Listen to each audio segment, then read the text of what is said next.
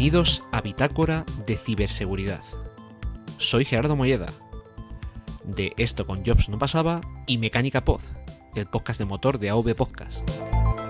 Y hoy os presento el podcast en el que se trata la seguridad de la información desde un punto de vista práctico y asequible para concienciar sobre los peligros de no proteger adecuadamente nuestros recursos informáticos e información. Este episodio ha sido grabado el 29 de enero de 2017 un podcast 100% libre de virus y para todos los públicos. Hola, yo soy Sergio Rodríguez Solís, consultor técnico y de seguridad, hablando desde Madrid, en España. Yo soy Raúl Fernández, consultor para desarrollo de empresas y os hablo desde Guadalajara, España. Y juntos os presentamos el octavo episodio de Bitácora de Ciberseguridad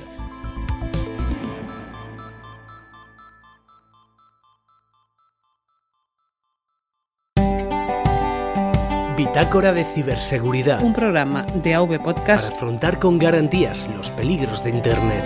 AV Podcast. Tú, eliges qué escuchar.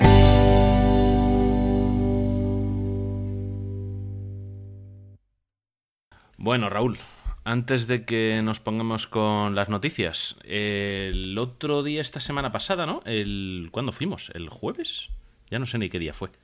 El martes, el martes, el martes 24 de enero estuvimos en las jornadas Cibersec de la Universidad de Alcalá de Henares.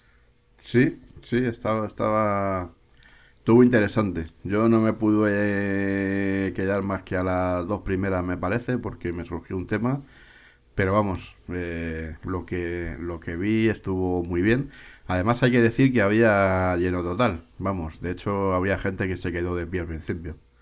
Sí, el auditorio lo, llenaron completamente y había pues muchos estudiantes de la universidad y, bastante público. Había gente de cuerpos de seguridad del Estado, había gente de empresas particulares, la verdad es que la verdad es que estuvo muy bien. Si te parece, comentamos un poquito que tuvimos por allí. Sí.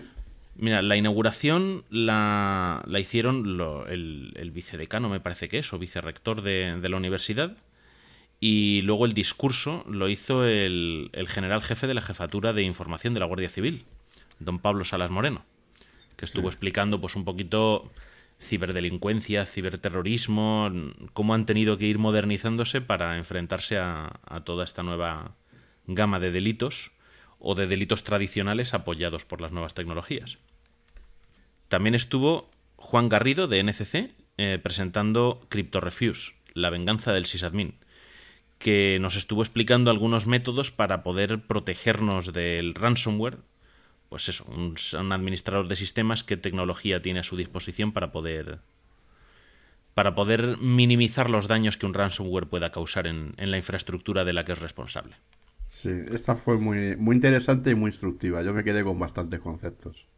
La verdad es que sí, a mí, a mí me gustó. Eh, además ponía una salvaguarda para, para proteger eh, archivos almacenados en, servidor de dominio. Eh, alguna cosa podía caer bajo las redes del ransomware, pero minimizabas mucho la, cantidad de ellas que podían perderse. Luego estuvo la presentación Malware Kung Fu Plus Plus. Solo no puedes con amigos, sí. Mm, madre mía. Esta la dio Pablo Emeterio, pero bueno, mm, interesante también. Bueno,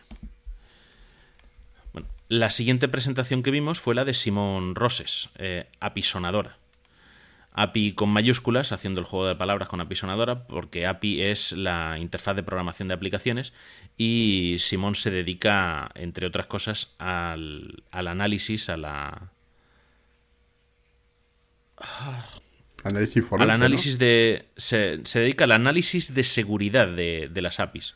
Trabaja mucho con REST, que es lo más moderno que hay ahora. SOAP ya ha quedado, según nos contó, bastante más desactualizado. Y entonces, pues, todas esas comunicaciones que tu aplicación en un móvil hace con un servidor para poder promocionarte, proporcionarte acceso al banco, eh, a un chat, a cualquier cosa, pues esa, ese set de instrucciones y de comunicación es lo que se llama la API y esta persona y su empresa eh, se dedican a analizarlas en busca de, fallos de seguridad. Sí, está. Bueno, a mí me pareció que era más técnica. Yo, como de costumbre con estas cosas, nada más que me enteré de la mitad. Pero, pero bueno, estuvo, estuvo bien, pero yo creo que estaba enfocado a un tipo de público que ya estuviese bastante metido en el tema. La verdad es que fue de las pocas que pudimos ver, porque no pudimos ver todo, fue probablemente de las más especializadas. Sí, insisto, aunque interesante, yo me quedé también con bastantes cosas, pero hubo momentos en los que me perdí. Luego empezó Lorenzo Martínez, eh, de la empresa Securízame, con su cuarta entrega de Memorias de un perito informático forense. Nos contó, si no recuerdo mal, tres historias de casos reales de peritajes que él ha hecho. Y bueno, pues cómo tuvo que desarrollarlos, eh, las venturas y desventuras de la tanto de la tecnología como de con los clientes, abogados, peritos. Yo eh, me lo yo me lo pasé también que me he buscado los vídeos de las anteriores. Porque es que vamos, me dolía la mandíbula de reírme. Era una risa un poco a veces como para llorar.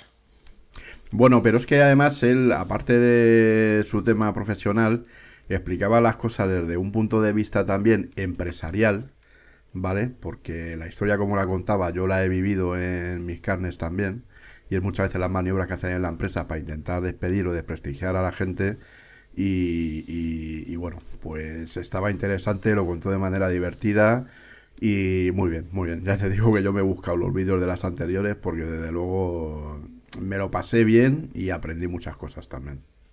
La verdad es que Lorenzo es un, es un gran comunicador. Bueno, ha sido profesor, ha sido profesor tuyo además, creo, ¿no?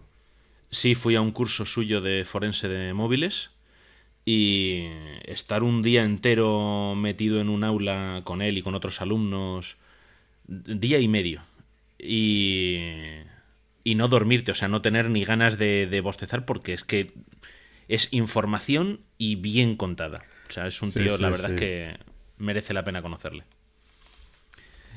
Y luego tuvimos, ya después de la comida, que hasta no te pudiste quedar tú, eh, yo me quedé viendo a Josep Albors, que nos estuvo hablando del desmadre en el Internet de las Cosas. Si no me equivoco, Josep es de por una red más segura, ¿verdad? Sí, creo que sí, sí. Que es una asociación que, si no conocéis, debéis eh, buscar, porque se dedican, igual que nosotros, pero mucho más profesionales, a, concienciar a la gente y no, solo a los, particulares, sino también a las empresas en lo que hay que hacer y no hay que hacer en la red o, cuando estamos abusando de la tecnología de una manera que, nos vuelve totalmente vulnerables. Entonces, básicamente, esta presentación, como digo, desmadre en el Internet de las Cosas, se dedicó a enumerar, de una manera también con una narrativa estupenda que tiene Josep, eh, dispositivos que hay que se conectan a Internet y que, claro, la gran pregunta muchas veces es ¿para qué? O sea, te puedo poner, por ejemplo, pues una cafetera, frigoríficos, eh, coches, una muñeca de una marca muy conocida que las estiliza mucho las muñecas, pero no le vamos a hacer publicidad. Eh, tazas del váter de estas japonesas, pues para en vez de tener el panel de mandos en la pared, poder eh, activar los mandos de que te caliente, te eche el chorrito, te seque, te no sé qué, desde el móvil. Eh, juguetes sexuales. Mm, de todo, o sea, sacó una cantidad de cosas conectadas y muchas, claro, te quedabas preguntando el pero, pero ¿por qué? Algunas, mm, desde mi punto de vista, las exageraba un poco, pero en el fondo no es que esté mal, sino que las empresas se están dedicando a crear objetos conectados y a crear ese servicio y esa necesidad pero no se están preocupando de que esa conexión sea segura y, que proteja los intereses del usuario final. Y ese es el gran problema del Internet de las cosas. Sí, yo creo que, bueno, ya lo hemos comentado alguna vez y a mí es un tema que además me, me, está, me está gustando, el tema del IoT, el Internet de las cosas, porque es verdad que cada vez, y la progresión es aritmética, pero sí se está dejando muy de lado la, seguridad de todos estos dispositivos. Hay mucha prisa por lanzar cosas porque el vecino ha lanzado un cacharro y resulta que lo puedes manejar desde una tablet y hay mucha prisa por sacar el mismo producto y, y se sacan las cosas prácticamente sin testear y sin ningún tipo de seguridad. Y es el problema que tenemos, por eso hay que tener cuidado con lo que compramos y con cómo lo instalamos. Efectivamente. Que nunca se sabe dónde va a acabar la información o quién va a poder usar ese aparatito como coladero para meterse en nuestra vida o en nuestra empresa. Efectivamente. Bueno, si te parece, Raúl, mmm, como no vimos otras presentaciones, no las vamos a comentar. De todas formas, dejaremos el enlace al programa de, de Cibersec. Eso es. 17 de la Alcalá de Henares, lo dejaremos en las notas del programa y así podéis ver todos los ponentes que hubo, para qué empresas trabajan y qué ponencias hicieron. ¿Pasamos a las noticias? Pasemos. Noticias.log Registro de noticias de ciberseguridad.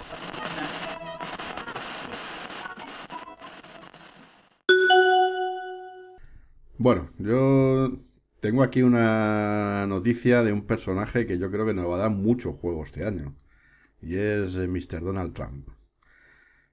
Eh, la noticia que me he encontrado, que aparece en computerhoy.com, pues es que parece ser que a pesar de que el Servicio Secreto de Estados Unidos, como no puede ser de otra manera, le ha dado un iPhone i7 con todas las medidas de seguridad, pues este señor ha decidido que tiene que usar su Galaxy S3 con sistema operativo 4.04 para tuitear y para mandar cosas por redes sociales. Es interesante que sepamos hasta la versión del sistema operativo que tiene este señor en su teléfono. Sí, sí, sí. ¿no? Además es, está, es alucinante. Eh, es, un, es un problema por doble vía. Eh, bueno, ya sabemos que incluso su equipo en campaña en ciertos momentos le prohibió absolutamente tuitear ni, ni, ni ciertas cosas en campaña porque la lió, la lió parda. Todo esto no sería más que una anécdota, tal y como dice la noticia, si no fuese porque porque el, usuario de este teléfono pues es ahora mismo representante del país o uno de los países más poderosos del, del mundo. Tal y como tal y como se recoge, eh, el problema no reside tanto en la seguridad personal, sino en lo que realmente está en riesgo, que es la seguridad de Estados Unidos. Eh, porque si, si es cierto porque bueno, esto se cree que está utilizando ese teléfono, aunque no está al 100% verificado. Si es cierto que sigue utilizando eh, un Galaxy S3, que data por, de por ahí del año 2012, realmente cualquier atacante con un mínimo de paciencia, pues podría introducir un malware en su teléfono con las consecuencias que todos, que todos, que todos conocemos. Eh, Hombre, Android 4 es altamente vulnerable. Sí, además tengo por aquí la versión en concreto. Sí, la has comentado antes, que... 404 me parece que has dicho. No, perdona, es 4.3 Jellyben. Pero vamos, que... Bueno, 4.3 sí, pero que 4 sigue siendo altamente vulnerable. Entonces, pues bueno, de hecho, de hecho, corre por ahí el rumor, aunque no lo he podido verificar, de que a este hombre ya le han hackeado la cuenta de Twitter en algún momento. Pero bueno, no está, no está confirmado. Y parece ser... Lo que sí he visto... Parece ser que la suplantación podría venir precisamente a través del terminal que utiliza para tuitear. Lo que sí he visto, y que además compartimos por Twitter hace unos días, eh, fue lo de la cuenta de Twitter del secretario de prensa de la Casa sí. Blanca, de, de, este señor, de Donald uh -huh. Trump, que bueno, viste que publicó una serie de caracteres sí, random, sí, aleatorios, que se especula con que muy probablemente fuesen sus contra, su contraseña de Twitter. Sí, sí, sí. Básicamente de esto de la tengo copiada en las notas del teléfono, la copio, la pego y luego pues no sé por qué el hombre la copia, la pega y la tuitea. ya dos veces. Lo que ha despertado esto a raíz de, de esos tweets ha sido, oye, ¿y qué pasa si yo todo el mundo puede saber la cuenta de Twitter de otra persona. ¿Vale? En el caso del secretario de prensa, si no me equivoco, es eh, SecPress o PressSec, sí. PressSec. Y en el caso del presidente de los Estados Unidos es POTUS, uh -huh. President of the United States. Sí. Eh, claro, pues es arroba POTUS. Y entonces tú dices, oye, voy a Twitter y voy a decir que mi usuario es POTUS y que me he olvidado de la contraseña.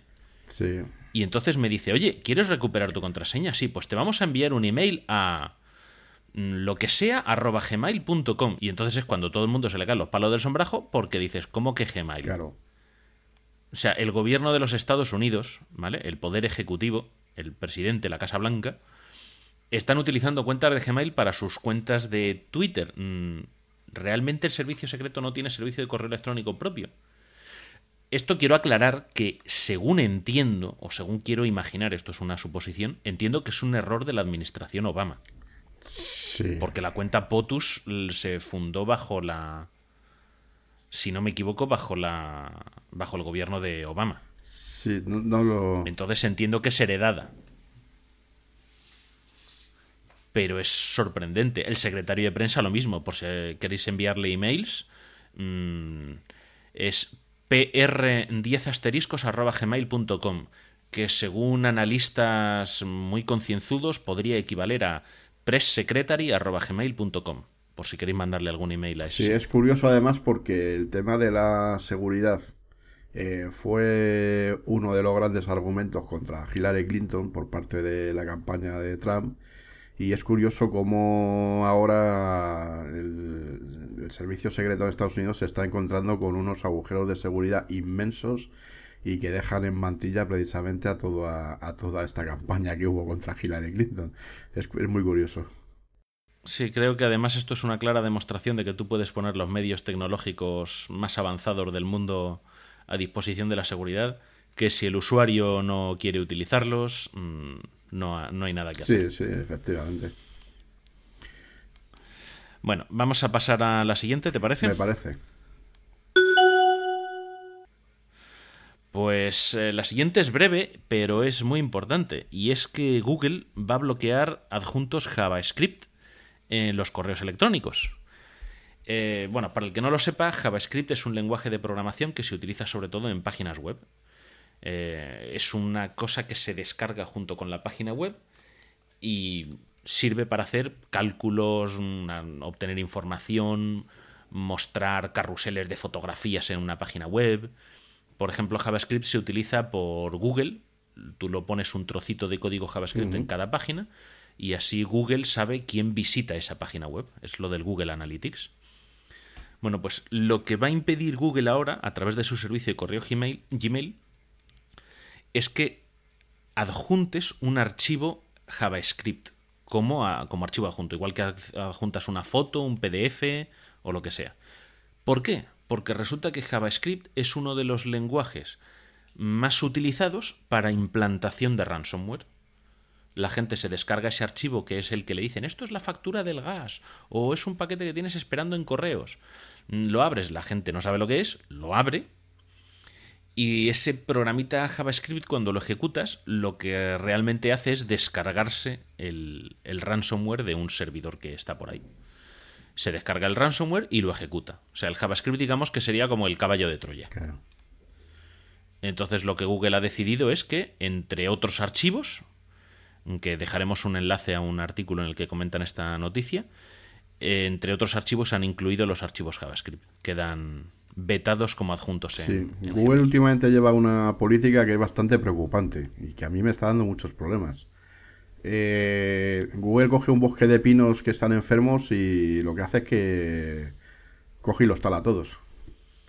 Eh, está empezando a implementar seguridad a base de no dejar que se ejecuten ciertas rutinas. Mm, ¿Yo qué quieres que te diga? En, en Gmail me parece bien que lo veten. Si quieres transmitirlo hay otras muchas maneras. Puedes comprimirlo cifrado, puedes eh, subirlo a Google Drive dentro de los propios servicios de Google y compartir el archivo por Google Drive. Sí, pero O sea, si es una empresa que, por ejemplo, se dedica a desarrollo web y necesita compartir, no lo puedes enviar por email.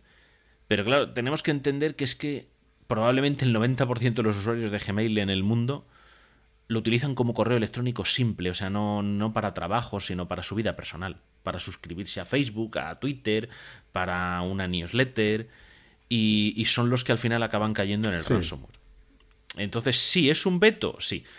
¿Te impide? No. O sea, el profesional que quiere enviarlo sabe cómo enviarlo, incluso a través de Gmail, que hay formas. Pues ya digo, lo comprimes en un archivo cifrado y lo puedes enviar tranquilamente. Pero se trata de que no se le pueda enviar al incauto. O sea, realmente sí, estás dificultando un poquito a los profesionales a cambio de proteger a, sí, no, gente que no. A ver, a mí no, quiero decir, no me parece mal. Eh, pero sí yo creo que es criticable que en vez de buscar otro tipo de soluciones, pues lo que hagan es no dar cierto tipo de servicios. Pues hombre, si te lo dan, tienes Google Drive, como te digo, tú puedes subir el JavaScript y pasarle el enlace, descárgatelo de aquí. Drive, ¿no? Eh, eh, para el que sepa que es Google Drive, exactamente. El problema viene por ahí. Ah, claro, pero es que el que quiera peces que se moje el culo, decía ya, bueno, pero entonces tendrá Google que informar de las alternativas que hay, que es lo que no ha hecho. También te, también te digo una cosa, mm, dudo mucho que alguien que trabaje con JavaScript no sepa que exista Google Drive. No sé si me explico. A mi madre, por ejemplo, le da igual. O sea, no sabe lo que es JavaScript, mm, le da igual lo que es Google Drive. Entonces, mm, si alguna vez recibe alguna cosa de esas, mm, o va a caer o, me, va a llamar y me va oye Sergio, ¿esto qué? ¿Esto que me ha mandado aquí? ¿Qué, qué es esto? ¿Cómo, ¿Cómo miro esto? Digo, pues no lo toques. Entonces siempre ocurre eso de, claro, es que no informas que está Google Drive. Bueno, pero ¿Tú te imaginas a, tu madre o a la mía enviando un archivo exe o un archivo de Visual Basic, por ejemplo, estoy viendo aquí la lista, o un JavaScript? No. yo no me las imagino, vamos. Ni a mi madre ni a mi padre. Por ejemplo, que cuando utilizas, por ejemplo, yo utilizo bastante también eh, Mozilla, eh, el navegador te avisa de los, te avisa de los Javas que se, de los scripts que se están o que se pueden ejecutar. Y tú decides si quieres ejecutarlo o no. Eh, sí, pero eso lo hace ya el navegador. Pero bueno, hombre, yo entiendo que la política de esta gente es quitarse problemas. Tampoco me extrañaría que viniese la cosa por algunas demandas en Estados Unidos de no me habéis protegido usando vuestro sistema. Sabes que sí, la solución es un poquito salomónica, pero bueno, no, no es de lo... Yo lo considero en este caso positivo. Estadísticamente hablando, por lo menos. Ya te digo, si yo no, no critico la decisión, sino muchas veces las formas. ¿Cómo lo hacen? Ah, no, esto probablemente lo han vetado y lo habrán publicado en algún blog de seguridad de los suyos y, ya está.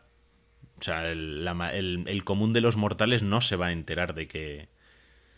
De que ha De que ha desaparecido, de que no puedes enviar JavaScript. O sea, a mí me pasó hace años pues queriendo, estaba desarrollando un programa y enviaba un exe a una persona. Y es que no me llega el adjunto, no, que no hay adjunto, y digo, a ver si estoy yo tonto. Y claro, sí, yo estaba ejecutando un exe y resulta que eh, Gmail me lo quitaba. Hasta que ya encontrabas por ahí en la letra pequeña que dice, no, es que exe no puedes pasar. ¿Qué hacías? Lo metías en un zip. Después, como el zip se puede mirar dentro aunque no puedas abrirlo, pues también te vetaba los zip. Y entonces pues lo comprimías en 7zip o en RAR. Y ya lo comprimías y lo cifrabas si lo querías enviar por email porque la otra persona era muy cerrada y no quería usar ninguna otra tecnología. Pero ya digo que siempre alternativas alternativas hay y sobre todo si acabas utilizando ese tipo de, pues de tecnologías. Adelante pues con la pues siguiente. la siguiente tiene su miga. Encontré esta noticia en Zona Movilidad la semana pasada y eh, el titular dice textualmente, la Agencia Española de Protección de Datos permite a Movistar recoger la geolocalización de los móviles. A ver si no va a ser un titular de mierda, como dicen en la guardilla. Bueno, miedo hasta aquí digo, hombre, pues qué curioso. Eh, permite a Movistar recoger la geolocalización, pues como a tantas otras aplicaciones Incluso tú a nivel profesional has estado conmigo en reuniones en empresas donde se ha discutido estos temas. Eh, bueno, pero te comento, la LSSI, la Ley de Servicios de Seguridad de la Información, obliga a los operadores a localizar desde qué antena se inicia una llamada de móvil, en qué antena termina esa llamada de móvil, por si el usuario se está moviendo, por ejemplo, en coche, eh, si envías un SMS tiene que quedar registrado desde dónde lo enviaste, es decir, desde qué antena estabas conectado. Es decir, que es que la ley les obliga a localizar ciertas cosas. Sí, pero como veremos, esa es una información a la que están los operadores eh, obligados, pero por una serie de cuestiones legales. La chicha viene aquí. Exactamente. La chicha viene aquí porque parece ser que Movistar se dirigió a los clientes eh, a través de un SMS. En mayo de 2016, informando de que iban a comenzar a tratar los datos de tráfico de Internet y ubicación de las comunicaciones de los dispositivos móviles. ¿eh? La advertencia indicaba textualmente a los usuarios que, si en el plazo de 30 días no manifestaban su oposición, la empresa daba por hecho que consentían el tratamiento de sus datos. Error, como vimos en, como vimos en, el- en los dos capítulos. de- Mm, Error no, truco. Sí, bueno, pero quiero. Porque la ley no te obliga hasta 2018. Por eso lo están no, haciendo no, ahora. tienes que dar consentimiento para que traten ciertos tipos de datos, como vamos a ver ahora, Sí, y lo vimos. el en reglamento, el reglamento No, de y la- y la- 2018 y la- solicita y la eh, y la consen- normativa que hay en vigor ahora, Sergio. Entonces, pero no claro la diferencia es lo del explícito el consentimiento claro, explícito claro. Y para tratar ciertos tipos de datos, que es lo que se va a ver ahora, que es lo que degrana la, la noticia, que la verdad es que es muy, es muy curiosa. Y vamos a ver además por qué mm, aquí en España pues se sigue tratando a ciertas empresas de una manera y a otras de otra. Porque esto desde luego yo ya me he buscado la, la, la resolución de la Agencia de Protección de Datos para pasarla como evidencia jurídica a todos mis clientes, claro. Bien. Eh, Facua denunció en junio ante la Agencia de Protección de Datos que este tipo de uso, no de uso de datos personales, según la normativa Ley Orgánica 1599, requiere del consentimiento expreso de los afectados, ya que se trata de información personal especialmente protegida por la ley. Bien. Eh, la Agencia Española de Protección de Datos emitió una resolución en la que exime a Movistar de responsabilidad diciendo que de acuerdo a la propia Ley Orgánica de Protección de Datos, solo es necesario el consentimiento expreso para la regulación de datos especialmente protegidos y, según la, agencia, no puede determinarse que los datos que Movistar pretendía recabar, es decir, navegación por Internet y ubicación de dispositivo móvil, textualmente puedan ser considerados datos especialmente protegidos, ya que ni la navegación por Internet ni la ubicación en la medida que no sean asociados a otros tipos de datos personales del afectado, pueden constituir un conjunto de datos que proporciona información sobre la ideología, afiliación sindical, religión y creencias del mismo. ¿Vale? ya veo por dónde va la Claro. cosa pero bueno sin embargo hay sentencias que la dirección IP la consideran un dato privado Sí, pero y la dirección IP per se no es nada. O sea eso sí que no es Claro. nada. Y sin embargo tu ubicación no lo consideran dato privado Eh, flojea eh la agencia Claro, por ahí. El key de la cuestión, el key de la cuestión está en que en- no en el tema de la geolocalización, sino en la información que puedes recabar y en el uso que puedes hacer de esa, de esa información, ¿vale?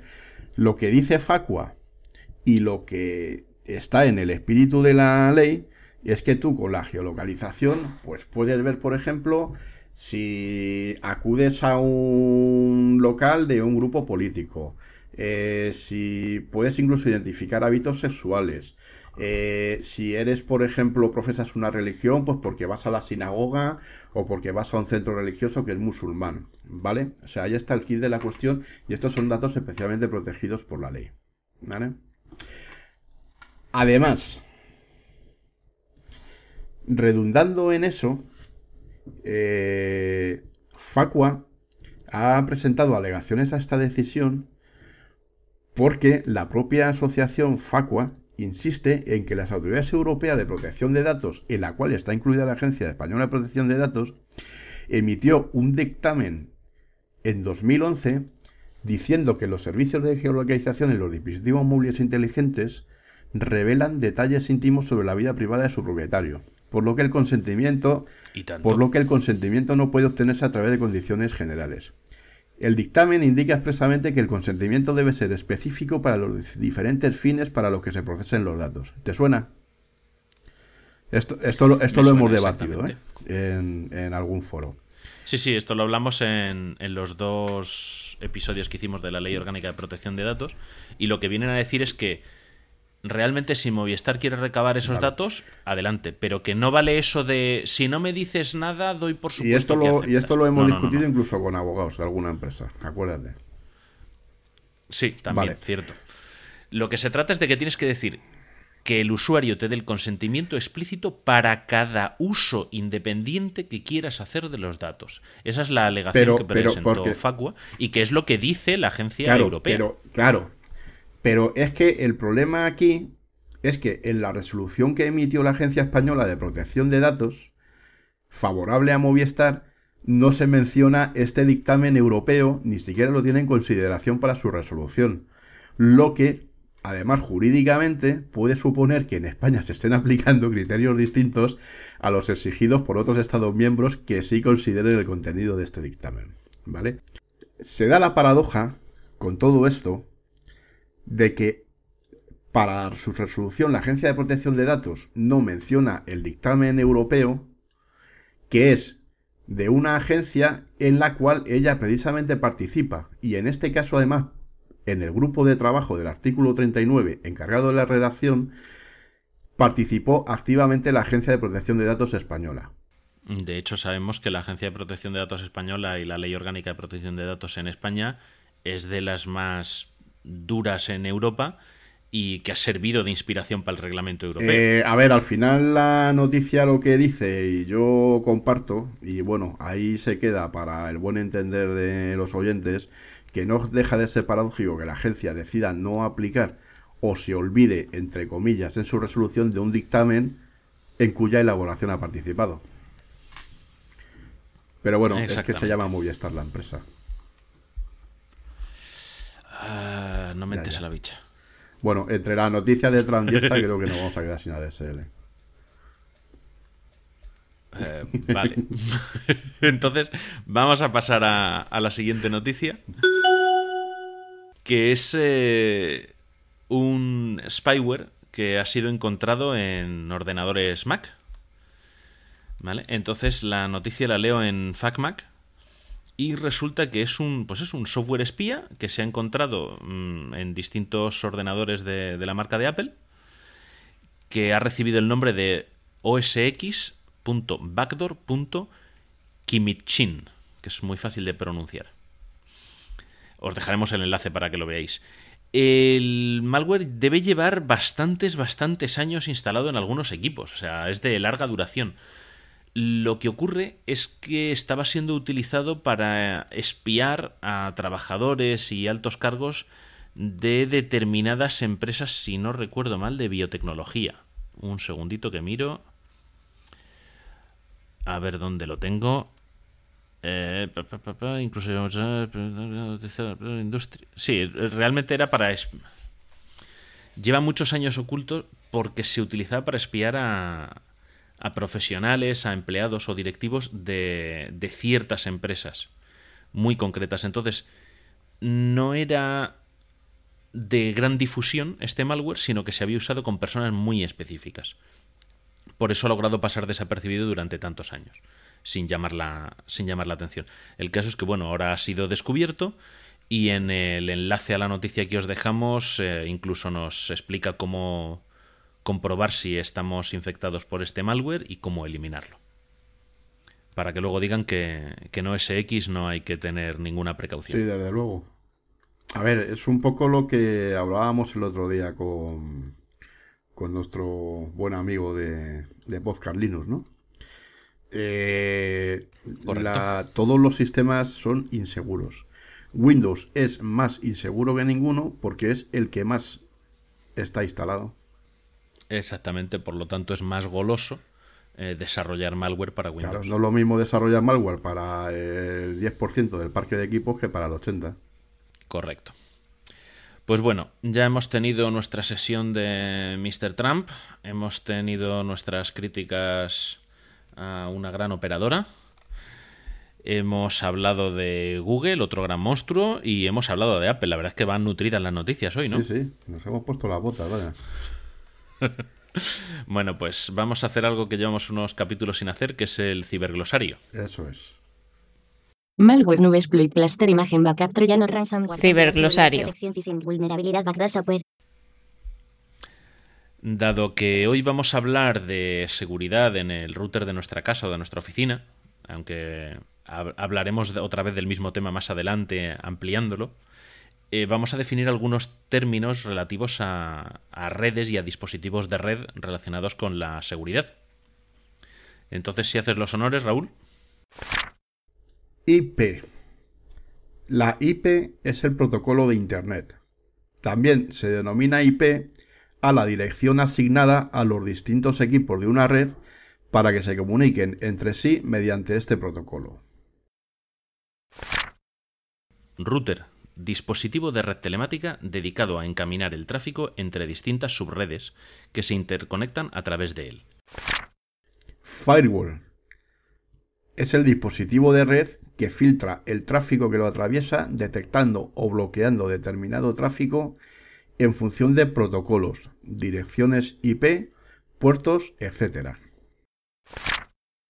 IDS es un sistema de detección de intrusiones. Analiza el tráfico de red en busca de indicadores de que se está produciendo una intrusión en la misma, un ataque a nuestra red. IPS es el sistema de protección contra intrusiones. Habitualmente es considerado como una extensión del IDS anteriormente mencionado ya que para proteger frente a una intrusión, primero hay que detectarla. A diferencia de los firewall, la pareja IDS-IPS actúa en función del contenido de las comunicaciones y no solo del continente de las mismas.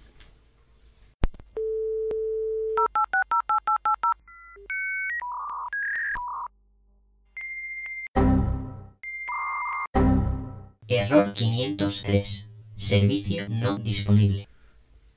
Y hoy en la sección Error 503 vamos a hablar de seguridad en el router de casa y de la oficina. Vamos a ver qué podemos hacer, qué es mm, y cómo podemos asegurarnos de que de que no se nos cuelen, porque te voy a contar una cosa, Raúl, y es que hace aproximadamente un mes, eh, pues estabas en mi casa, estuvimos eh, tomando unas cervezas, estuvimos trabajando y bueno, yo tengo un sistema para detectar qué dispositivos se conectan a la red de mi casa y evidentemente había detectado tu móvil y tu ordenador, ¿no? Porque te di la contraseña del wifi. Además es curioso porque es un dispositivo que precisamente tenías tú en pruebas porque lo queremos comercializar y precisamente, pues bueno, vamos a ver qué es lo que pasó. Exactamente, entonces, bueno, me salta la alerta de que te has conectado. Oye, Raúl, comprueba que este es tu dispositivo. Sí, sí, es el mío. Bueno, pues lo apunto, lo registro, registrado. Y ya te fuiste para casa y yo estaba ya comiendo y me salta una, una alerta en el, en el móvil. Nuevo dispositivo conectado. Digo, leñé. Digo, mm, será una, una mm, alerta que ha llegado tarde, ¿sabes? De estas que se retrasa una notificación en el móvil y, te mando los datos para que comprobases si era de tu ordenador o de tu teléfono o algo y me dices que no. Y entonces ya me meto a mirar y veo que por la dirección que aparece, el dispositivo que se ha conectado es un, un sistema Wi-Fi que es muy utilizado entre roba wifi y eh, profesionales de la seguridad de redes, que es un, un, un modem Wi-Fi de la marca Alpha. Eso es. Entonces, pues nada, resulta que es que se me habían colado en la wifi de casa. en casa de herrero, cuchillo de palo. No, ahora te voy, a, te voy a contar el porqué. Es que acababa de migrarme de operador y el, instalador me dijo que, bueno, como la instalación era nueva, me, pusieron fibra, me hicieron todo el despliegue. Y dice, bueno, por si alguna cosa va mal y hay que cambiar algo, dice, si no te importa, deja la configuración por defecto. Eh, por defecto durante una semana. Dice, luego ya cambia lo que te dé la gana. Claro, yo lo primero que le pregunté es, digo, aquí, ¿dónde están las claves? ¿Dónde puedo cambiar todo esto? Para ponérmelo, para hacerme mi red. Y él me dijo, si no te importa, eh, bueno, me dio dónde estaban los datos, me dijo dónde estaban los datos y me dijo que me esperase una, una semanita por si había algún problema que los técnicos pudiesen solucionarlo. Pues oye, al cuarto o quinto día resulta que el que yo creo que es mi vecino, mm, decidió que eso de pagar el internet estaba... que le sobraba. Teniendo tú ahí el cable. Teniendo yo ahí el, cable de fibra y la wifi que le llega a su casa para compartir, que para qué iba a pagar él. Entonces, pues bueno, nada, acto seguido, en cuanto detecté la intrusión y, detecté, y me aseguré de que no eras tú, eh, me metí al router y obviamente empecé a cambiar parámetros y a, y a securizarlo un, un poquito. Entonces, pues bueno, de eso es de lo que hemos venido a hablar, de los consejos básicos para evitar que esto ocurra. Sí, la, la, además la, la, casualidad quiso que estuviésemos ese día juntos en tu casa y la paradoja es que, que si no hubiésemos tenido este sistema en pruebas, eh, hubiese sido bastante complicado detectar esa intrusión si no te hubiesen metido directamente en los parámetros del router. Eh, Exactamente, sí, hubiera, si recuerdas, hablamos en uno de los primeros episodios de la aplicación Fing, Sí, que te dice los dispositivos que hay conectados en tu red. Eh, la única posibilidad que habría tenido hubiera sido utilizar eh, ese tipo de aplicaciones, esa o cualquier otra similar,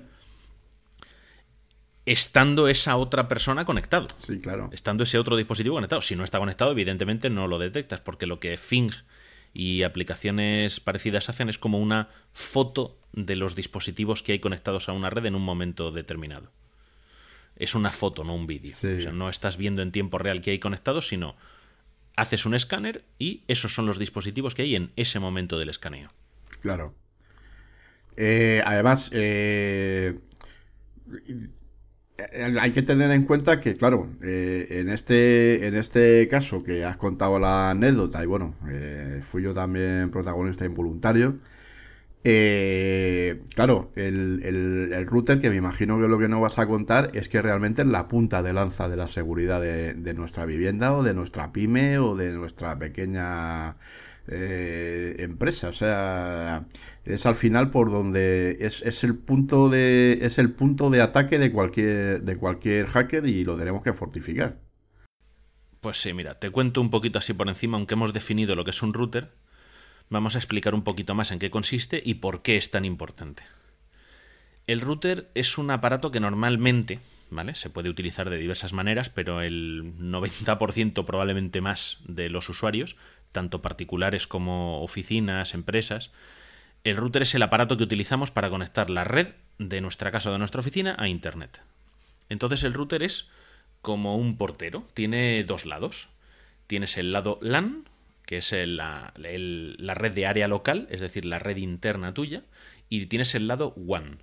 El lado WAN es la red de área amplia traducido, ¿no? Wide Area Network, que es el lado del router que se conecta a Internet. Entonces, el lado WAN sería el ADSL, sería el RDSI, sería la fibra óptica, lo que corresponda, la tecnología con la que te conectas a la red de Internet que te proporciona tu proveedor de servicios. Y el lado LAN son los ordenadores que tú tienes en casa, tus teléfonos, tus tablets, tu mm, termostato conectado, tu estación meteorológica conectada, tu frigorífico conectado, tu fotocopiadora conectada. Sí, yo esto Eso es Esto yo siempre digo, en, sobre todo en casa, para que lo entiendan mis hijas, que es la red interna y la red externa. Exactamente. La red externa casi siempre va a ser Internet y la red interna son tus aparatos en tu Aunque casa. en una instalación amplia la red externa pudiese ser a través otra red a la que estuvieses conectado. Exactamente, luego puedes ir anidando es. redes. Entonces, bueno, ya sabemos que más o menos en el, casi todas las oficinas y en casi todas las casas tenemos un router que separa de un lado Internet y del otro nuestra red de área local. Entonces, claro, todo lo que nosotros navegamos con nuestro smartphone, con nuestra tablet, con nuestro ordenador, mm, las conexiones que hace nuestro frigorífico para pedir yogures porque se nos han gastado, la actualización del software del termostato conectado que nos ha costado 200 euros, El Netflix. Eh, Netflix, eh, Spotify, mm, Skype, que es lo que utilizamos, por ejemplo, ahora para grabar, el acceso a las páginas web, todo, todo, todo, todo lo que esos dispositivos se conecten a Internet lo van a hacer a través del router. A través del router y además una cosa que a través de, a través de unos puertos definidos, que son unos puertos y unas puertas que son las que se abren o se cierran en función del servicio que se está utilizando, ¿no? Exactamente, realmente cuando lo hacemos desde dentro, es decir, cuando yo estoy en casa con mi ordenador y me conecto a una página web, lo que ocurre es que eh, mi ordenador va a buscar esa página web, va a lanzar una petición dentro de la red, eh, pero va a ver que la dirección IP del servidor de la página web no, es, no se corresponde con las direcciones IP de dentro de la red de área local de, de casa o de la oficina. Entonces lo que va a decir es, al router le va a decir, oye, que, que, tengo aquí apuntado que cuando me quiera conectar a algo que no sea de la red local, te lo tengo que decir a ti.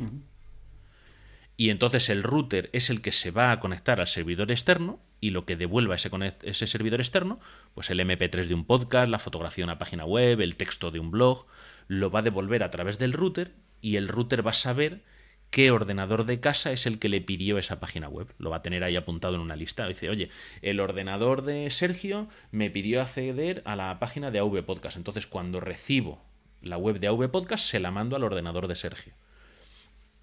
Lo de los puertos de entrada es cuando queremos hacerlo al revés. Cuando yo, por ejemplo, en casa tengo un servidor NAS, uh -huh. ¿no? un disco duro de estos en red, o tengo una fotocopiadora, y desde fuera, desde Internet, quiero hacer quiero, por ejemplo, acceder a los archivos que tengo guardados en el NAS. Entonces, si no tengo otro tipo de tecnología, lo que tengo que decirle al router es, oye, cuando yo me conecte a la puerta número tal, al puerto realmente, uh -huh. se llama puerto, al puerto número tal, eh, tú me tienes que redirigir el tráfico que venga desde Internet a ese puerto a este dispositivo de la red local. Eso es lo que se llama NAT, que es eh, traducción de acceso de red. De, de dirección, de, perdón, traducción de dirección de red, Network Address Translation. Entonces lo que hace es que algo que viene de Internet a un puerto determinado, cuando llega al router, el router dijo, ah, pues aquí tengo una tabla que dice, tengo que reenviar lo que llegue a este puerto a esta dirección IP de un dispositivo de la red de área local. Pero bueno, esta parte del acceso desde el exterior al interior la vamos a dejar para otro día. Hoy vamos a dedicarnos a, a fortificar lo que es el router en sí mismo y la conexión wifi, si te parece. Muy bien. Una de las cosas que podemos hacer, o sea, si queréis saber cómo funciona todo esto de las direcciones IP, o cuál tenéis asignada en el ordenador, cuál es la dirección IP del router, la dirección IP del router es importante conocerla para poder configurarlo. Entonces, bueno, si estáis en un ordenador Windows, lo que podéis ir a hacer es al, al menú de inicio, podéis ir al menú de inicio y buscáis el programa línea de comandos o le dais a ejecutar y en el formulario que os aparece ejecutáis CMD y le dais al enter. Y entonces se os abre esa ventana negra que aparece en las películas de los hackers que se ponen a escribir cosas aleatorias y hacen magia. Y entonces, bueno, pues en esa ventanita negra, eh, con texto blanco, escribís ipconfig, todo seguido. Eh, bueno, escribís ipconfig y entonces os va a mostrar una serie de datos. Os dirá cuál es vuestra dirección IP, que normalmente va a ser un conjunto de cuatro números separados por puntos. Esos números estarán entre 0 y 255. Os dará una máscara de red y os dará una pasarela. La pasarela, o gateway, según cómo esté configurado el ordenador, es la dirección del router esa es la que tenéis que apuntaros.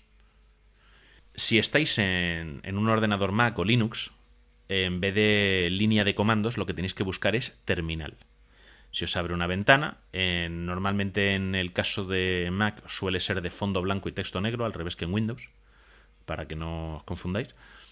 Y lo que tenéis que ejecutar es el comando netstat, todo junto, espacio, menos nr y entonces os saldrá una lista de, cosas raras. Tenéis que buscar la columna destino o destination, si está en inglés, y en el caso de Mac buscáis la fila que pone default, por defecto, y en el caso de Linux, la donde pone 0.0.0.0.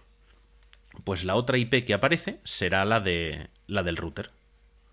Entonces, si por ejemplo nuestro ordenador hemos visto que tiene la IP 192.168.1.47, eh, pues normalmente, normalmente el router tendrá la dirección IP 192.168.1.1 o 192.168.1.254. Es una especie como de convencionalismo poner la primera o la última IP de la red al router. No es que sea obligatorio, podría ser la 52, pero se suele poner o la 1 o la 254. Suele ser lo más, lo más común. Bueno, lo importante, os dejamos estos comandos para que no os liéis con un pantallazo en las notas del programa. Podéis ir a, a vpodcast.net barra bitácora de ciberseguridad y en el post de este episodio encontraréis esta información. Ya tenemos la dirección IP del router. Pues abrimos nuestro navegador, Chrome, Internet Explorer, eh, Firefox, Safari, el que queráis. Y en la barra de navegación, donde se ponen las URLs, no en el buscador de Google, sino en la barra de navegación, esto es importante. Eso es muy importante. Ponéis, ponéis la dirección IP. Voy a hacer un inciso. El buscador de Google no es la barra de direcciones de nada. Si sabéis la dirección de una página, ponedla o de algo que queráis buscar, me da igual que sea una página, un MP3, un PDF, lo que sea. No lo pongáis en el buscador de Google, ponedlo en la barra de URLs. Si está bien escrito, iréis directamente a la página sin tener que pasar por el buscador de Google. Esto es importante porque algunas personas buscan cosas privadas y las ponen en el buscador de Google. Por ejemplo, un archivo compartido en Dropbox. ¿Vale? Mm, hay archivos que se comparten públicamente, tú lo pones en el buscador y el problema es que en cuanto lo pongas en el buscador, Google lo va a tratar de indexar y entonces va a estar accesible a cualquiera. ¿Vale? Entonces, eso por precaución. Terminado el excursus, volvemos al router. Hemos puesto la dirección IP del router en la barra de, de URLs, en la barra de direcciones del navegador. Le damos a ir o al enter y nos abre una página en la que nos va a pedir una contraseña. Esa contraseña, por norma general, vendrá en una pegatina en el propio router o en el manual del mismo. La ponemos, el usuario y contraseña que nos indique esa pegatina o el manual, porque serán las, el usuario y contraseña por defecto, y ya estamos dentro del router. Bueno, ¿qué es lo primero que deberíamos hacer cuando tenemos ese router nuevo, Raúl? Bueno, pues evidentemente lo primero que tenemos que hacer es cambiar la contraseña del router, rápidamente. Vale, eso es lo primero, para que cualquiera que tenga acceso a casa o a la oficina y le dé la vuelta al router no se pueda meter en él y, y cambiarle la configuración. Y el siguiente, lo siguiente a lo que vamos a dedicar el, el resto de esta sección 503, error 503, es a la seguridad de la red Wi-Fi basándonos en el ejemplo de lo que, de lo que me ocurrió a mí. Muy importante además esto. Vale. ¿Qué ocurre? Ya hemos buscado en el menú, pues en gestión de acceso o en gestión de usuarios. Eh, cada router, los menús son distintos. Hemos buscado cómo, cómo cambiar esa contraseña del router. Lo siguiente es buscar dónde está la configuración de Wi-Fi. A veces viene en una sola sección, otras viene en dos secciones. Mm, buscamos principalmente, vendrá por la sección de seguridad de red inalámbrica, seguridad Wi-Fi o solo Wi-Fi. Tenemos que buscar un indicador que... En este aspecto, un inciso, cada router es un mundo. Yo tengo tres routers y no se parece ninguno la configuración, o sea, son totalmente distintos. Yo me vuelvo loco. Eh, sí, por eso digo que hay que buscar lo más parecido. Suele ser seguridad Wi-Fi, mm, Wi-Fi, seguridad de red inalámbrica, depende cómo nos lo encontremos. Pero vamos, que, que, la, que las, en, los departamentos de desarrollo de los fabricantes de, de, de router, eh, yo creo que es que hay una persona que se dedica a hacer interfaces poco amigables, está solo para eso. Sí, totalmente de acuerdo y a utilizar y a inventarse nombres que sean mm, poco asociables a los nombres que utilizan en otras empresas. Sí, también. Yo creo que ya te digo, tiene un señor solo contratado para eso. Bueno, pues lo primero que tenemos que hacer cuando entremos ahí es que nuestro router puede que tenga una funcionalidad que se llama WPS, que es eh, Wi-Fi Protected Setup, que es una tecnología de creación de redes Wi-Fi. Bueno, pues eso hay que deshabilitarlo. ¿Vale? Normalmente es o que te conectas a la red wifi pulsando un botoncito en el router y ya está, y le dices a tu teléfono o a tu ordenador que se conecte a esa red, o a lo mejor, mm, si es así muy avanzado, te pide un PIN de cuatro o seis dígitos como mucho. Eso es totalmente vulnerable.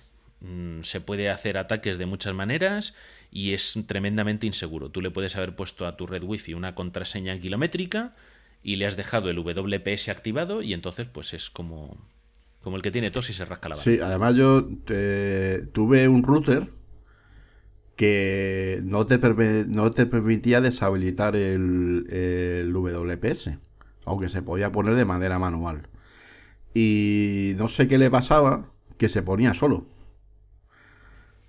Qué Entonces alegría. se podía tirar una noche entera con el WPS activado. Entonces, bueno, si tienes un vecino cabrón, pues ya sabemos lo que pasa, claro. Pues sí. Eh, he hecho el inciso porque es importante siempre comprobar y de vez en cuando comprobar que está deshabilitada esta función. Sí, de hecho sería recomendable de vez en cuando entrar al router y ver que la configuración está como la dejamos. Es. Lo siguiente que tenemos que hacer es cambiar el nombre de la red Wi-Fi. Eh, los fabricantes, sobre todo, a ver, casi todo el mundo tiene el router del proveedor de servicio de acceso a Internet. Esos routers vienen de fábrica y esa gente le tiene que pegar una pegatina distinta a cada router con el nombre de la red y con la contraseña para que el día que tú te lo instalas en casa te puedas conectar por Wi-Fi. Entonces, ¿qué ocurre? Que ese nombre de red y esa, contraseña, sí, se generan en base a una fórmula matemática. Y así la impresora de la fábrica va sacando etiquetas y se van pegando en los routers. Mm, En plan, pues línea de fabricación. ¿Qué ocurre? ¿Qué, problema tiene eso? Que si se filtra esa fórmula matemática, o si alguien la descubre, pues es muy fácil hacer una aplicación para el móvil que se dedique a buscar nombres de red, la dirección MAC, que ya hablaremos de ella cuando toque, eh, del dispositivo y puede calcular esa contraseña. Eso es un defecto de fabricación, o sea, es un fallo de seguridad en Eh, fabricación. sí, Pero ocurre, y es lo que realmente creo que ocurrió en la red de, de mi casa cuando se me A metieron. ver. Porque como tenía el nombre por defecto y la contraseña por defecto, aunque el sistema de seguridad, que luego hablaremos de él, era seguro, al ser por defecto, mm, probablemente este tipo de método es el que se utilizó. De hecho, hay aplicaciones por ahí que podéis utilizar para hacer esto, cosa que no recomendamos porque meteros en una red que no es la vuestra es delito. yo tengo que decir que he probado varias aplicaciones de estas para hackear, para, introducirte en redes y, y funcionan y funcionan bien. ¿eh? Otra cosa es que luego tú decidas eh, robarle el wifi al vecino o en la zona donde estás o tal. Pero sí es verdad y como herramienta para detectar vulnerabilidades son muy buenas. Lo que pasa que sabemos que todas estas aplicaciones tienen doble uso. Exactamente. Entonces, bueno, mm, ¿qué es lo primero que tenemos que hacer? Cambiar el nombre de nuestra red. Ahí en el mismo sitio probablemente donde hemos desactivado el WPS, vendrá un campo que será nombre de red o a lo mejor nos lo encontramos como SSID, a veces con una E delante. Ese es el, el nombre del protocolo Wi-Fi que se utiliza para el nombre de la red. Entonces ahí la idea es que pongamos algo que no nos identifique y tampoco identifique al fabricante del router que tenemos ni al proveedor de servicio. Entonces, si nuestra empresa es Bitácora de Ciberseguridad, no voy a llamar a mi red Bitácora de Ciberseguridad. ¿Por qué? Porque si alguien quisiese atacar nuestra red, sabría exactamente cuál es la red que tiene que atacar. Hay que ponerle un nombre que no nos identifique. Puede ser una tontería, puede ser algo, una palabra, puede ser lo que sea, pero que no sea algo que nos identifique. Y así, pues si alguien tiene que buscar nuestra red para atacarnos, pues que se lo tenga que currar. Ese es el, el primer paso. Una vez que hemos cambiado la red, tenemos que ir al tema de seguridad. Eh, cómo se cifra o cómo se protege el acceso a nuestra red Wi-Fi. El sistema más básico es que no haya contraseña. Mm, grave error, obviamente. El siguiente es que haya un cifrado y para eso tenemos tres protocolos, WEP, WPA y WPA2. Lo primero que tenemos que hacer es que si nuestro router no nos permite poner WPA o WPA2, hay que comprarse un router nuevo.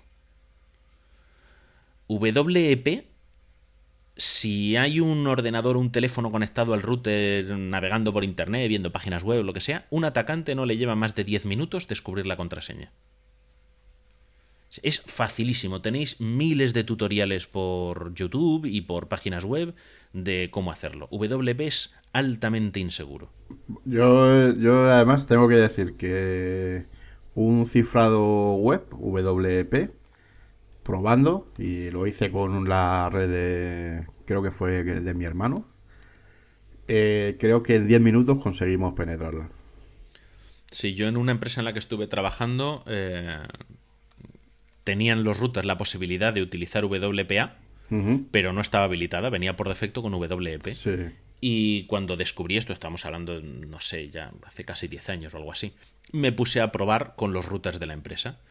Y en cosa de 20 minutos había mm, craqueado la, la contraseña de las cuatro wifis que Sí, teníamos sí, allí. pero vamos, además esto con un móvil, ¿eh? con un Android 4.0. Esto estoy hablando de hace años ya. Bueno, no, eh, yo con un Android en aquella época no. Yo no. Tenía un Dell, un ordenador Dell. Eh, hoy día sí, hoy día los Android tienen potencia de sobra y aplicaciones para hacerlo. Esto yo lo hice yo con un... Esto lo hice yo con un móvil, vamos. Pues en mi caso no, no fue con un móvil, tampoco tenía. Por aquella época los smartphones que había eran los Windows Mobile, o sea que. Pero No vamos, los Windows Phone, sino los Windows Mobile, esos de ir con el, con el puntero. viene para recordaros que la web mm, pues es, es muy insegura. O sea, no, la- no se, no se debería de utilizar. Exactamente. Lo ideal es que utilicéis WPA, eh, siglas de acceso protegido a Wi-Fi, y si es posible, WPA 2.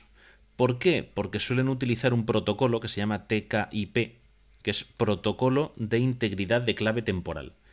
Lo que hace esto es que una vez que tu dispositivo está conectado a esa red Wi-Fi con protección WPA o WPA2, con TKIP, es que la contraseña que utilizan para cifrar las comunicaciones entre tu dispositivo y el router cambia temporalmente. Entonces alguien que esté monitorizando el tráfico no sabe cómo es ese cambio y aunque lo descubriese en un instante dado, en pocos segundos la clave ha cambiado y no puede continuar escuchando lo que estás transmitiendo. ¿Vale? Entonces por eso es importante. Otra cuestión es que con WEP, si hay tráfico y alguien está escuchando ese tráfico, puede utilizar lo que grabe del tráfico cifrado para descubrir la contraseña y como digo es muy fácil. Sin embargo, con WPA o WPA2, la única forma de hacer ese ataque es que el que está atacando grabe el inicio de sesión de un dispositivo. Es decir, yo tengo mi router en la oficina, está encendido, llego a la oficina por la mañana y mi teléfono se conecta automáticamente porque vengo con el wifi encendido, cosa que no se debería hacer, pero o activo el wifi del teléfono y se conecta al router. Entonces, si hay alguien escuchando esa conexión, la puede grabar y después hacer un ataque por diccionario contra esa grabación que ha hecho. Lo que hace es probar palabras, palabras, palabras, palabras, decenas, miles, millones de palabras, hasta que alguna es capaz de descifrar ese inicio de sesión que ha hecho mi teléfono o mi ordenador en la red wifi de la, de la oficina. Sí. Y- ¿Qué ocurre entonces con esto? Que tenemos que poner una contraseña que sea muy compleja. Si, si hacemos todo esto que está dice Sergio y resulta que, como hemos dicho al principio, tenemos activado el WPS, pues ya sabemos que le estamos dando al que escucha, ¿no? Exactamente, esto es como cerrar todas las puertas y dejar la ventana abierta en el bajo. O sea, quiero decir que si te tiras media hora haciendo todo esto que dice Sergio y no deshabilita el WPS, pues lo llevas, lo llevas crudo. Bueno, entonces ahora ya hemos cambiado la contraseña del router, hemos deshabilitado el WPS, hemos configurado la red Wi-Fi para que sea WPA o WPA2, siempre mejor la 2, que es mayor cifrado. Hemos cambiado el nombre de red para que no nos puedan identificar por el nombre de la red, ni siquiera al fabricante del router o al operador. Y le hemos puesto una contraseña muy difícil, ¿vale? Mayúsculas, minúsculas, números y signos de puntuación. Preferiblemente 14 caracteres o más. ¿Por qué? Porque un diccionario que tenga esa cantidad de caracteres son millones y millones y millones y millones de combinaciones. Entonces se, haría, se hace casi imposible que el atacante lo pueda llegar a descubrir. A no ser que vengáis y me pongáis una contraseña que sean todo unos o todo as o cosas por ahí que se ven. ¿Vale? Tiene que ser una contraseña realmente compleja y larga. Y así, aunque logren grabar ese inicio de sesión, el ataque por fuerza bruta va a ser infructuoso, porque el ataque por fuerza bruta normalmente es con un diccionario, y un diccionario busca palabras que tengan sentido o expresiones que tengan sentido. Entonces, bueno, mm, la wifi ya es segura, hemos cambiado la contraseña. Hay dos opciones más mm, que tienen un poquito de controversia, según a quien preguntes, que podemos utilizar para la wifi. Eh, os explicamos lo que son y os explicamos lo que tienen de bueno y de malo, y ya que cada uno en función de su evaluación de riesgos propia, que decida. La primera es ocultar el nombre de red. Recordáis que estaba el SSID, ¿no? que es el nombre de red, que hemos dicho que no tiene que identificar a nuestra casa, a nuestra familia o a nuestra empresa. Ese SSID, ¿cuántas S, por Dios? se puede ocultar. Le puedes decir al router que no emita el nombre de la red. Entonces, cuando tú con tu ordenador o con tu smartphone te quieres conectar, cuando le dices que mire a ver qué redes hay disponibles, no va a salir tu red le vas a tener que dar normalmente una opción que pone otra red o otra a secas y entonces vas a tener que escribir el nombre de la red y la contraseña. Entonces ahí estás dificultando. Alguien que no conozca el nombre de la red eh, no podría entrar así a la primera. ¿Cuál es la parte mala de todo esto? Es que un atacante avanzado, ¿vale? con, con realmente ganas de hacer daño, puede utilizar esto en nuestra contra dado que el router no está diciendo hola, soy la red de bitácora, hola, soy la red de bitácora, hola, para ver quién quiere conectarse a la red de bitácora, entonces es nuestro teléfono o nuestro ordenador, cuando tenga el wifi activo, el que va a estar diciendo red de bitácora, ¿estás por ahí? Red de bitácora, ¿estás por ahí? Porque si no, no podrían comunicarse. Y entonces, si estás lo suficientemente cerca del router, el router responderá, sí, estoy aquí, y se conectarán. Ahora, si alguien está vigilando el tráfico que hay wifi ¿no? en el ambiente, las señales electromagnéticas, puede ver que hay un teléfono solicitando una red determinada y puede ver que esa red determinada realmente está oculta. Nadie, el router no la está publicitando. Entonces ese atacante lo que puede hacer es crear él una red con ese mismo nombre y simular ser tu router. Entonces por ejemplo, mm, tú vas en el autobús, sales del trabajo y vas en el autobús. Y el tipo se sienta en el mismo autobús. Y abre su ordenador, crea un punto de acceso wifi y lo llama como eh, la red de tu oficina. También hace que sea una red oculta, copia la dirección MAC, puede copiar un montón de cosas. Si tu teléfono no es lo suficientemente moderno, o tu ordenador, como tu teléfono va a ir con el wifi activado porque no lo has desactivado, va a estar preguntando, ¿eres la wifi de la oficina? ¿Está la wifi de la oficina por aquí? ¿Está la wifi de la oficina por aquí? Y el ordenador de este atacante va a decir, sí, yo soy la red wifi de, de tu oficina. Tu teléfono se va a conectar y va a, conectarse a los servicios, a las notificaciones, al correo electrónico, a donde sea. Porque el malo ya se va a encargar de darte acceso a, a Internet. Y entonces va a poder estar monitorizando tu tráfico. Si el teléfono es lo suficientemente moderno, todo tiene que coincidir. La red que cree el malo tiene que tener la misma dirección MAC, que es la, una especie de número de serie que tiene el punto de acceso Wi-Fi. Tiene que coincidir el nombre de la red y tiene que coincidir la contraseña. ¿Vale? Si no coinciden todos los parámetros, el teléfono te va a decir, oye, que aquí te están intentando dar gato por liebre. Y simplemente o te lo avisa o simplemente te dice que no se va a conectar. Demasiado elaborado para mi gusto, ¿no? es muy elaborado. O sea, esto es un ataque elaborado. Por eso es lo que decía antes de que hay que evaluar los riesgos. ¿Sospechas que te puedan hacer un ataque elaborado? Eh, no ocultes el, el SSID. Mm, ¿Crees que te beneficia y que no te van a hacer ese tipo de ataque? Puedes ocultarlo. Por eso digo que esto es un consejo que depende al experto a que le preguntes, eh, te puede aconsejar o desaconsejar el ocultarlo. Pero lo contamos para que cada uno decida lo que, lo que quiere. Y luego tenemos el otro consejo, que es el filtrado de las direcciones MAC. Primero vamos a especificar qué es una dirección MAC. No tiene nada que ver con Apple, ¿vale? Una dirección MAC es la dirección física de una tarjeta de red. Una tarjeta de red puede ser la tarjeta Ethernet, ¿no? La del cable ese de que conectamos al ordenador, que es como el del teléfono pero gordo, el RJ45 puede ser la tarjeta de red Wi-Fi o puede ser la tarjeta de Bluetooth, que también tiene su dirección MAC. Entonces esa dirección MAC es como un número de serie que viene mm, grabado en el propio hardware de esa tarjeta. En este caso estamos hablando de Wi-Fi. ¿Vale? Pues la tarjeta Wi-Fi de tu ordenador, la tarjeta Wi-Fi de tu móvil, la tarjeta Wi-Fi del router, tienen un número que se llama dirección MAC que va de serie, de fábrica, y son todos distintos.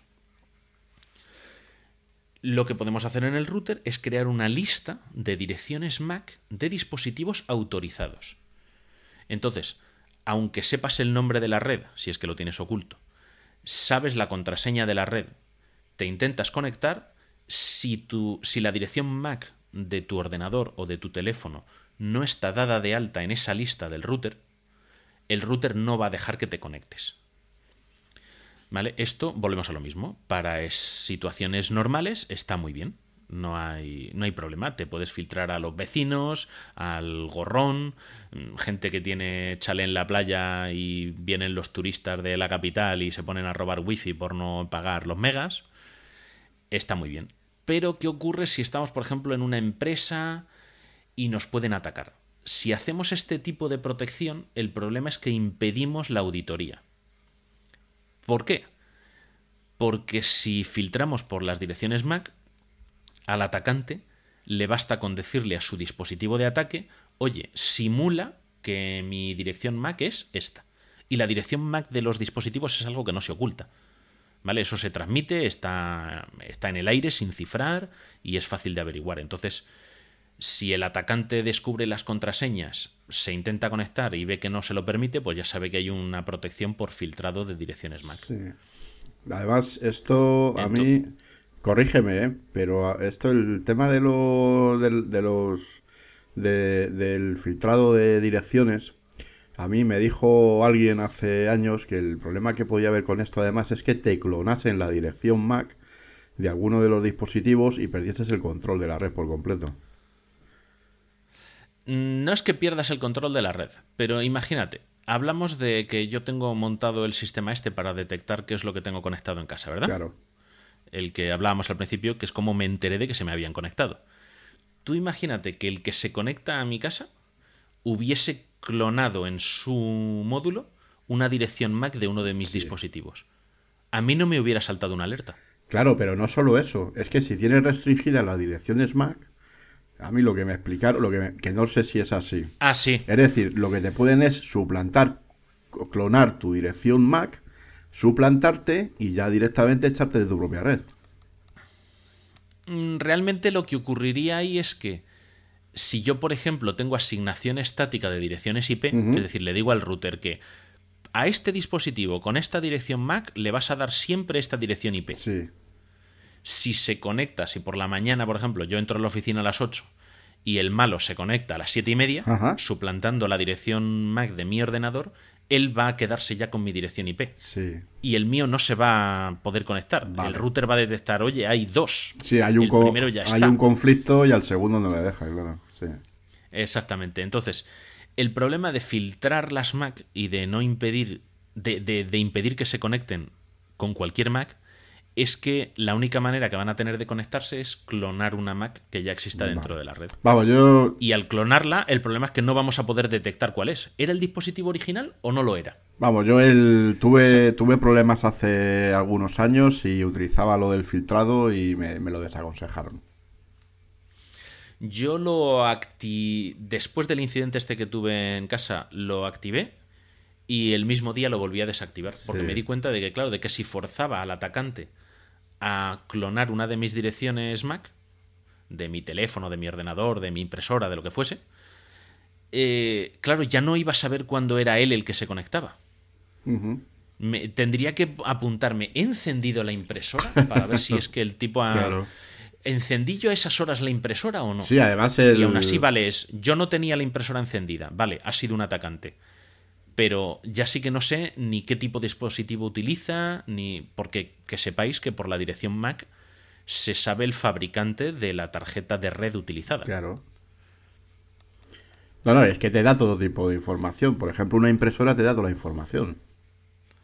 Exactamente, sí, no, no tiene. O sea No tiene ningún misterio. Los teléfonos, con teniendo la dirección MAC, eh, normalmente sabes el fabricante del teléfono. Si es Samsung, si es Apple, si es eh, LG. Y lo mismo con los ordenadores. Eh, normalmente, ya os digo, sabes el fabricante del chip, ¿vale? Del módulo de Wi-Fi, no el fabricante del ordenador. Pero muchas veces eh, aparece con el mismo nombre. Y bueno, pues hacemos un repaso, recapitulamos y nos despedimos del error 503, si te parece. Sí, estupendo. Vale. Lo primero que hemos dicho que había que hacer, Raúl. Cambiar la contraseña del router. Perfecto. Lo segundo, la, la seguridad de, de la red wifi. ¿Cómo tiene que ser? Eh, cambiando el nombre del SSID, aplicando cifrado WPA2. Bien. Mínimo WPA, pero vamos, el WPA2 yo ahora mismo lo diento en los dispositivos. Y sobre todo, bueno, eh, cosa que ya insistimos en todos los programas, la contraseña cuanto más compleja, mejor.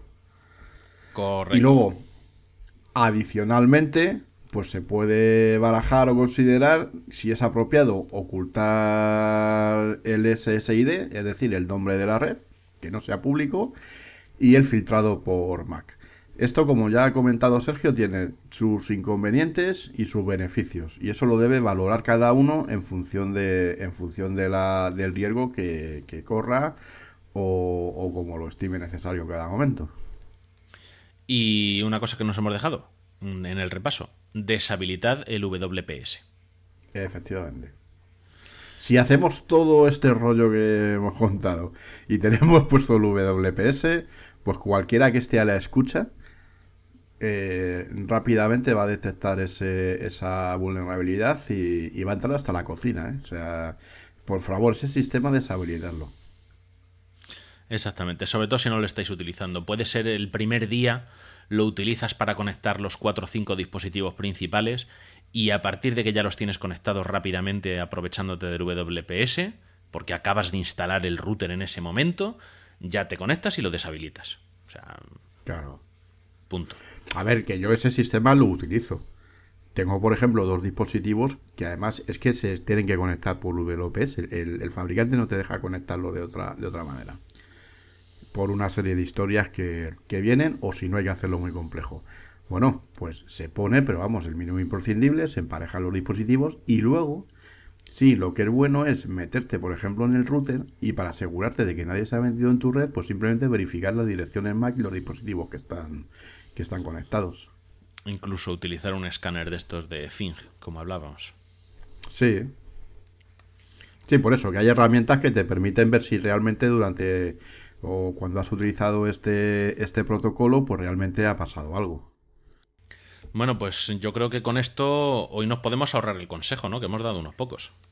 Yo creo que sí, que ya está bien. Esto hay que digerirlo en condiciones. Bueno, pues entonces, eh, querida audiencia, nos vamos a despedir de todos vosotros. Sabéis que podéis escuchar Bitácora de Ciberseguridad desde la red de avpodcast.net, Podéis encontrarnos en iTunes, podéis encontrarnos en Evox mm, y sobre todo podéis poneros en contacto con nosotros para criticarnos, aplaudirnos, darnos consejos, eh, preguntar dudas y bueno, los métodos de contacto, Raúl.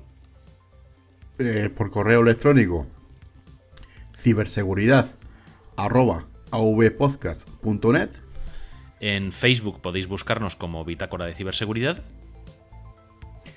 En Twitter arroba Vitaciber. Y en la web podéis encontrarnos en avpodcast.net eh, barra ciberseguridad y dejarnos comentarios. Pues esto ha sido todo por hoy. Agradeceros la escucha y bueno, como ya hemos comentado, pues todo el feedback que nos podéis dar eh, es bienvenido. Muchas gracias y hasta el próximo episodio. Adiós.